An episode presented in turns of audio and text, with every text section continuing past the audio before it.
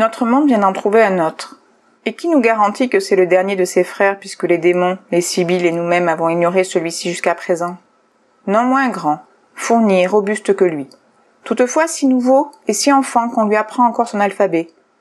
Il n'y a pas cinquante ans qu'il ne savait ni lettres, ni poids, ni mesure, ni vêtements, ni céréales, ni vignes. Il était encore tout nu dans le giron de sa mère nourricière, et ne vivait que des ressources qu'elle lui fournissait. Si nous avons raison de penser que notre monde touche à sa fin, et ce poète de penser que son siècle est encore jeune, cet autre monde ne fera qu'entrer dans la lumière quand le nôtre en sortira. L'univers tombera en paralysie, un membre sera perclus, l'autre vigoureux. Nous aurons, je le crains, très fortement hâté son déclin et sa ruine par notre contagion, et nous lui aurons fait payer bien cher nos idées et nos techniques. C'était un monde enfant, mais nous ne l'avons pas corrigé, ni soumis à nos règles en nous servant de l'avantage de notre valeur et de nos forces naturelles. Nous ne l'avons pas non plus séduit par notre justice et notre bonté, ni subjugué par notre magnanimité. La plupart des réponses qu'ils nous firent et des négociations qu'on eut avec eux prouvent qu'ils n'avaient rien à nous envier pour la clairvoyance naturelle de leur esprit et la pertinence du jugement.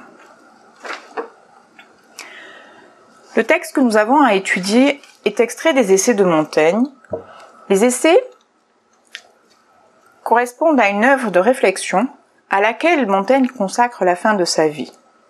C'est une œuvre dans laquelle sa pensée vagabonde d'un sujet à l'autre, à saut et à gambade, comme il écrit, et qui a pour but de faire réfléchir le lecteur. Le texte soumis à notre étude est extrait du chapitre Décoche, rédigé en 1586-1587. Il s'agit exactement du chapitre 6 du livre 3 des Essais. Dans ce chapitre, Montaigne prolonge l'éloge de la nature du chapitre précédent et propose une réflexion sur les droits et les devoirs du prince.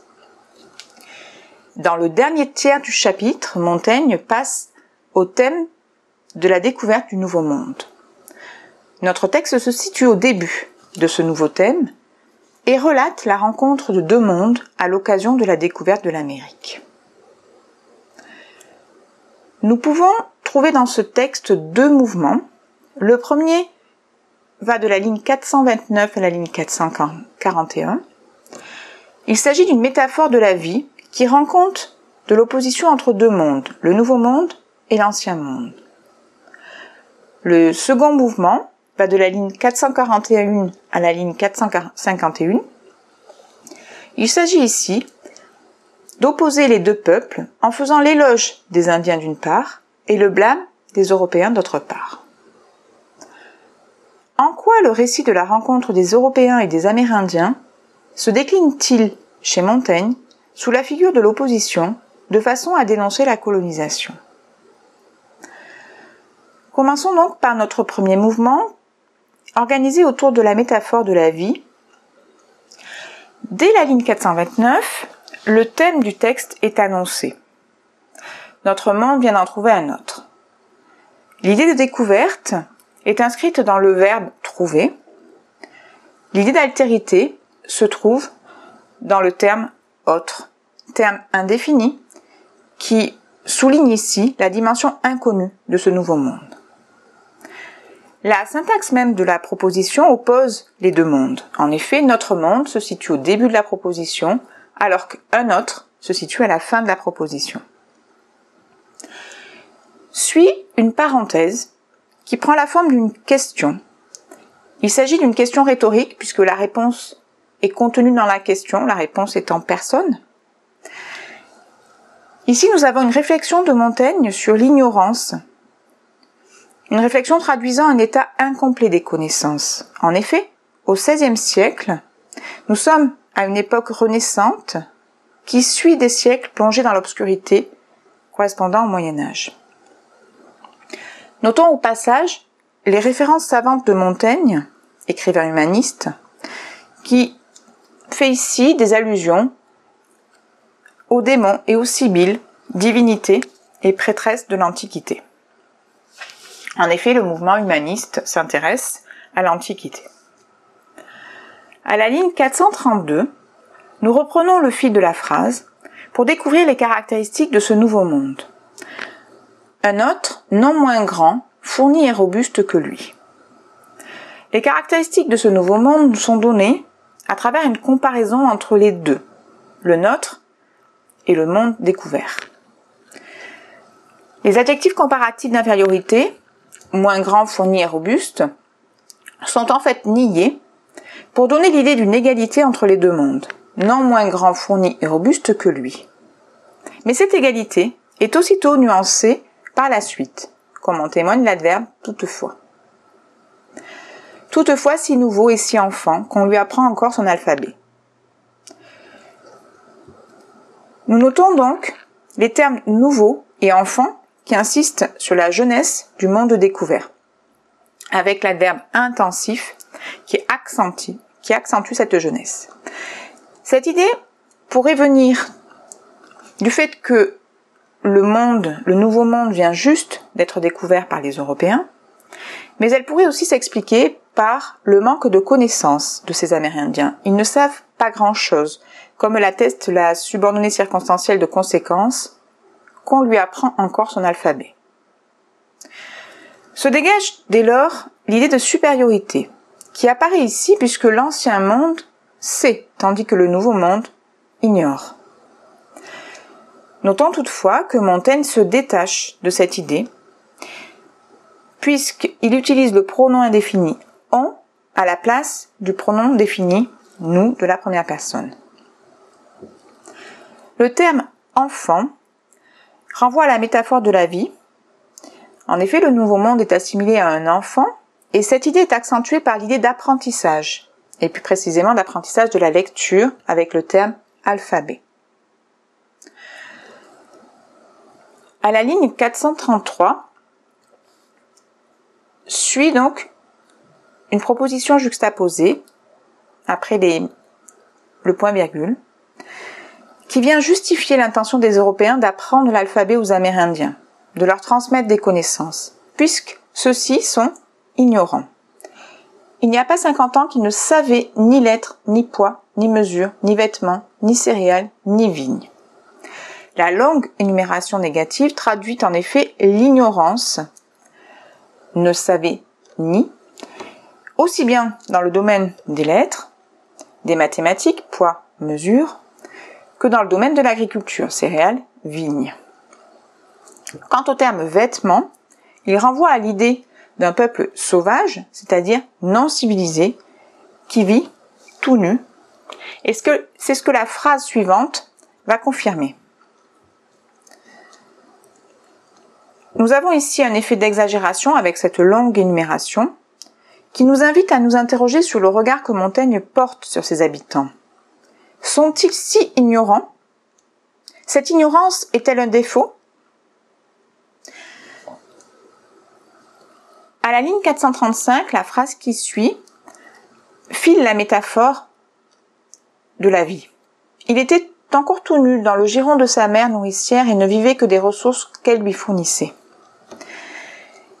Il désigne l'habitant du Nouveau Monde, assimilé à un enfant, à un bébé, est caractérisé par sa nudité. La nudité pour renvoyer dans un premier temps au bébé, qui dépend de sa mère pour tout, puisque la mère est censée le nourrir, l'allaiter. Mais la nudité peut renvoyer aussi à l'état naturel, à l'état sauvage de cet habitant. Notons que l'adverbe tout, tout nu, qui signifie entièrement nu, crée un effet d'insistance. Et nous savons que cette nudité a choqué les Européens quand ils sont arrivés. Notons également la construction négative avec une restrictive et ne vivait que des ressources qu'elle lui fournissait pour montrer que seule la nature était nécessaire à leur vie. Nous avons ici l'image du bon sauvage qui se dégage du texte. À la ligne 437, la phrase commence par une proposition subordonnée circonstancielle d'hypothèse ou de condition. Si nous avons raison de penser que notre monde touche à sa fin, cet autre monde ne fera qu'entrer dans la lumière quand le nôtre en sortira. Le pronom personnel de la première personne nous revient.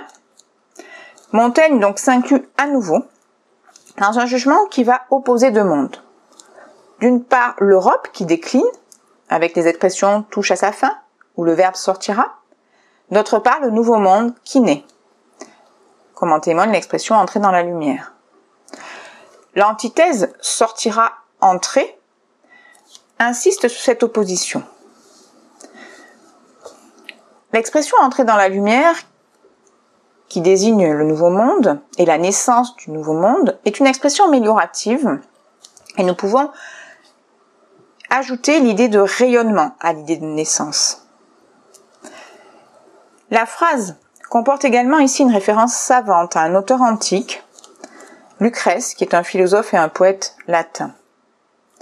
Cette référence permet d'opposer au niveau temporel deux époques, l'Antiquité, qui elle aussi est tournée vers la jeunesse de la vie, le début de la vie.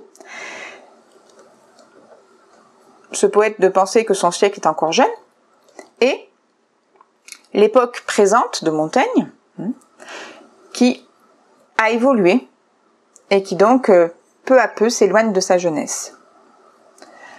L'image de la vie est donc présente ici, avec une analogie pour montrer donc l'évolution des civilisations, d'un début à une fin. À la ligne 440, la phrase suivante est plus courte, mais elle prolonge l'opposition. L'univers tombera en paralysie, un membre sera perclus, l'autre vigoureux. L'opposition est renforcée par l'antithèse entre un et l'autre, et entre perclus et vigoureux, perclus signifiant fatigué, immobile, et vigoureux, fort. L'univers ici est comparé à un corps, le corps d'un être vivant, qui serait paralysé. Donc le tout est déchiré, coupé en deux. Nous notons donc l'usage fréquent des analogies dans ce premier mouvement ce qui donne à l'écriture de Montaigne une allure poétique. Et nous pouvons noter que la référence à Lucrèce insiste sur cet aspect poétique. Cet aspect poétique, cette allure poétique de l'écriture, permet de séduire le lecteur et donc s'intègre à la stratégie argumentative de Montaigne qui cherche à persuader son lecteur.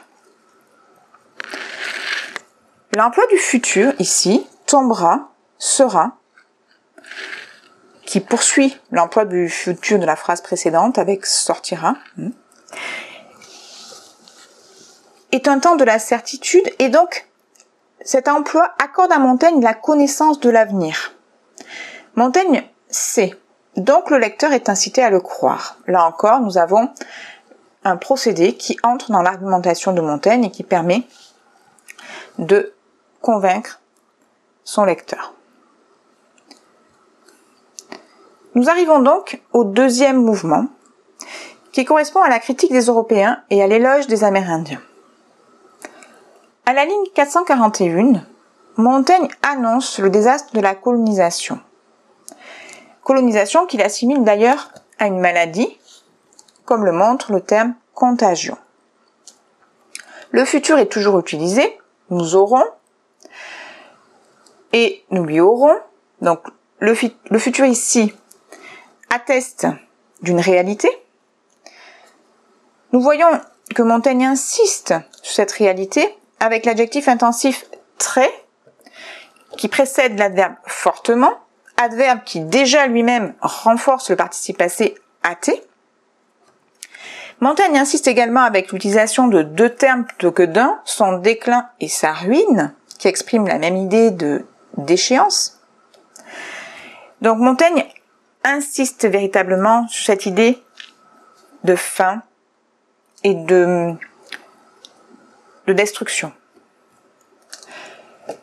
Entre virgules, je le crains, est une pointe ironique de la part de l'auteur, qui utilise la première personne du singulier cette fois, car au moment où il écrit, il sait pertinemment ce qui va se passer.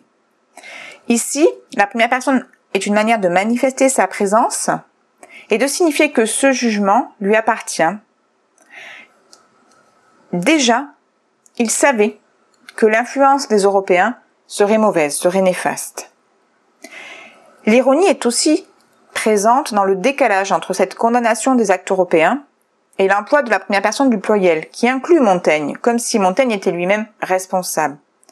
C'est pourquoi le jeu marque le détachement de l'auteur par rapport à l'ensemble dans lequel ils s'intègrent, les Européens. On a tout un jeu ici par rapport à la place qu'occupe Montaigne. À la fois, il est à l'intérieur des Européens, donc il fait partie de ceux qui ont commis la, colonisation, mais en même temps, il s'en détache et il la juge. La répétition de la conjonction de colonisation et son déclin et sa ruine, et à la fin de la ligne et nous lui aurons fait payer, prolonge la phrase, comme pour augmenter les méfaits des colons et l'influence néfaste qu'ils ont eue. Le terme, le verbe payer, fait payer bien cher nos idées, nos techniques, renvoie à l'idée d'échange.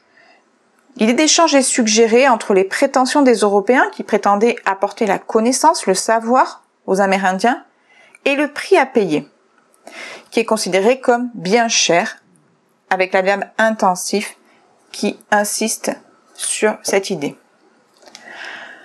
Nous avons ici une allusion au commerce mis en place par les par les colons avec les colonies, et peut-être plus encore fait payer bien cher une allusion au crime, conséquence de la colonisation.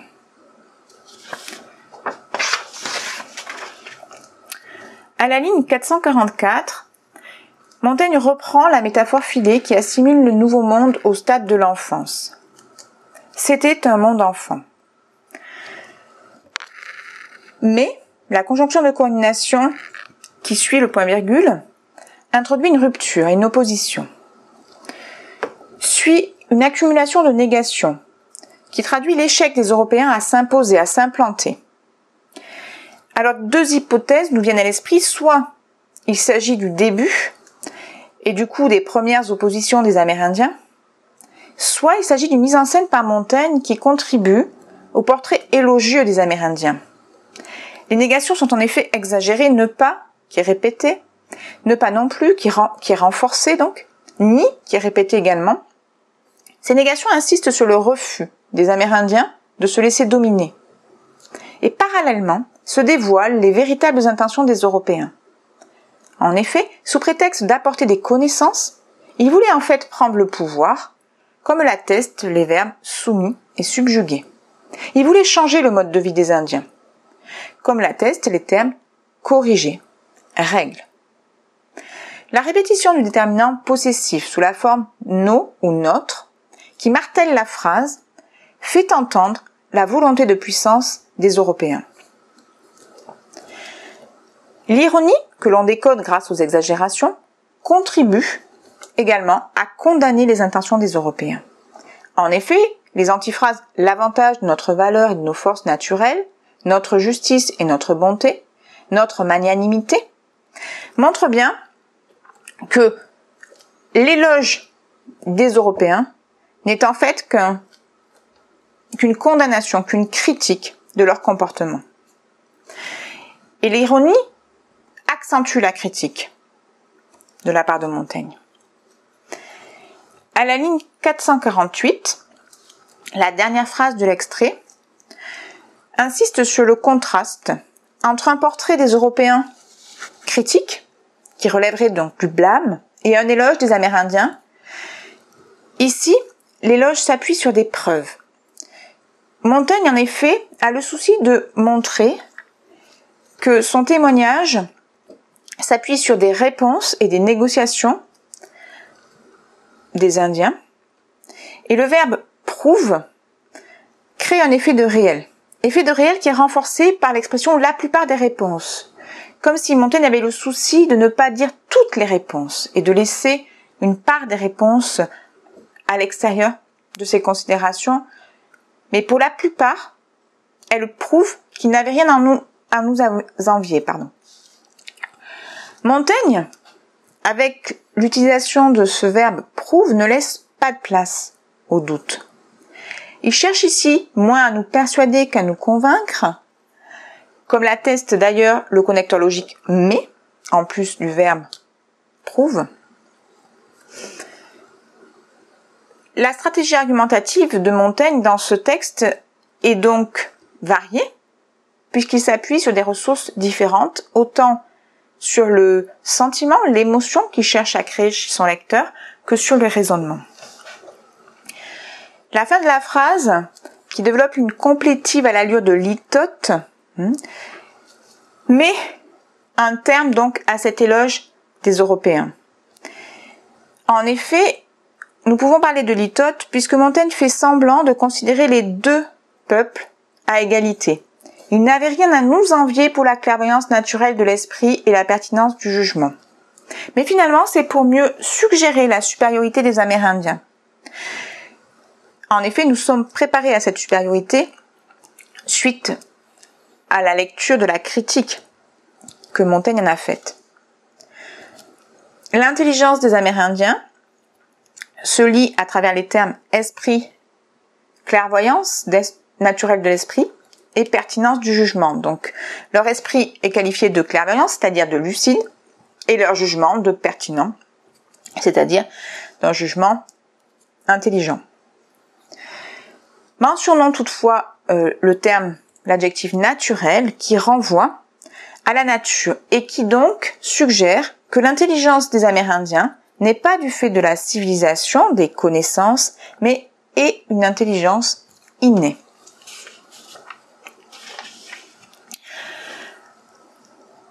Montaigne, dans cet extrait, utilise toutes les ressources de l'argumentation, puisqu'il réussit à la fois à séduire son lecteur en utilisant une métaphore filée, qui confère à son texte des allures poétiques dans cette évocation du mythe du bon sauvage, mais il parvient également à convaincre son lecteur par un discours construit qui s'appuie sur des réalités de l'ordre du témoignage.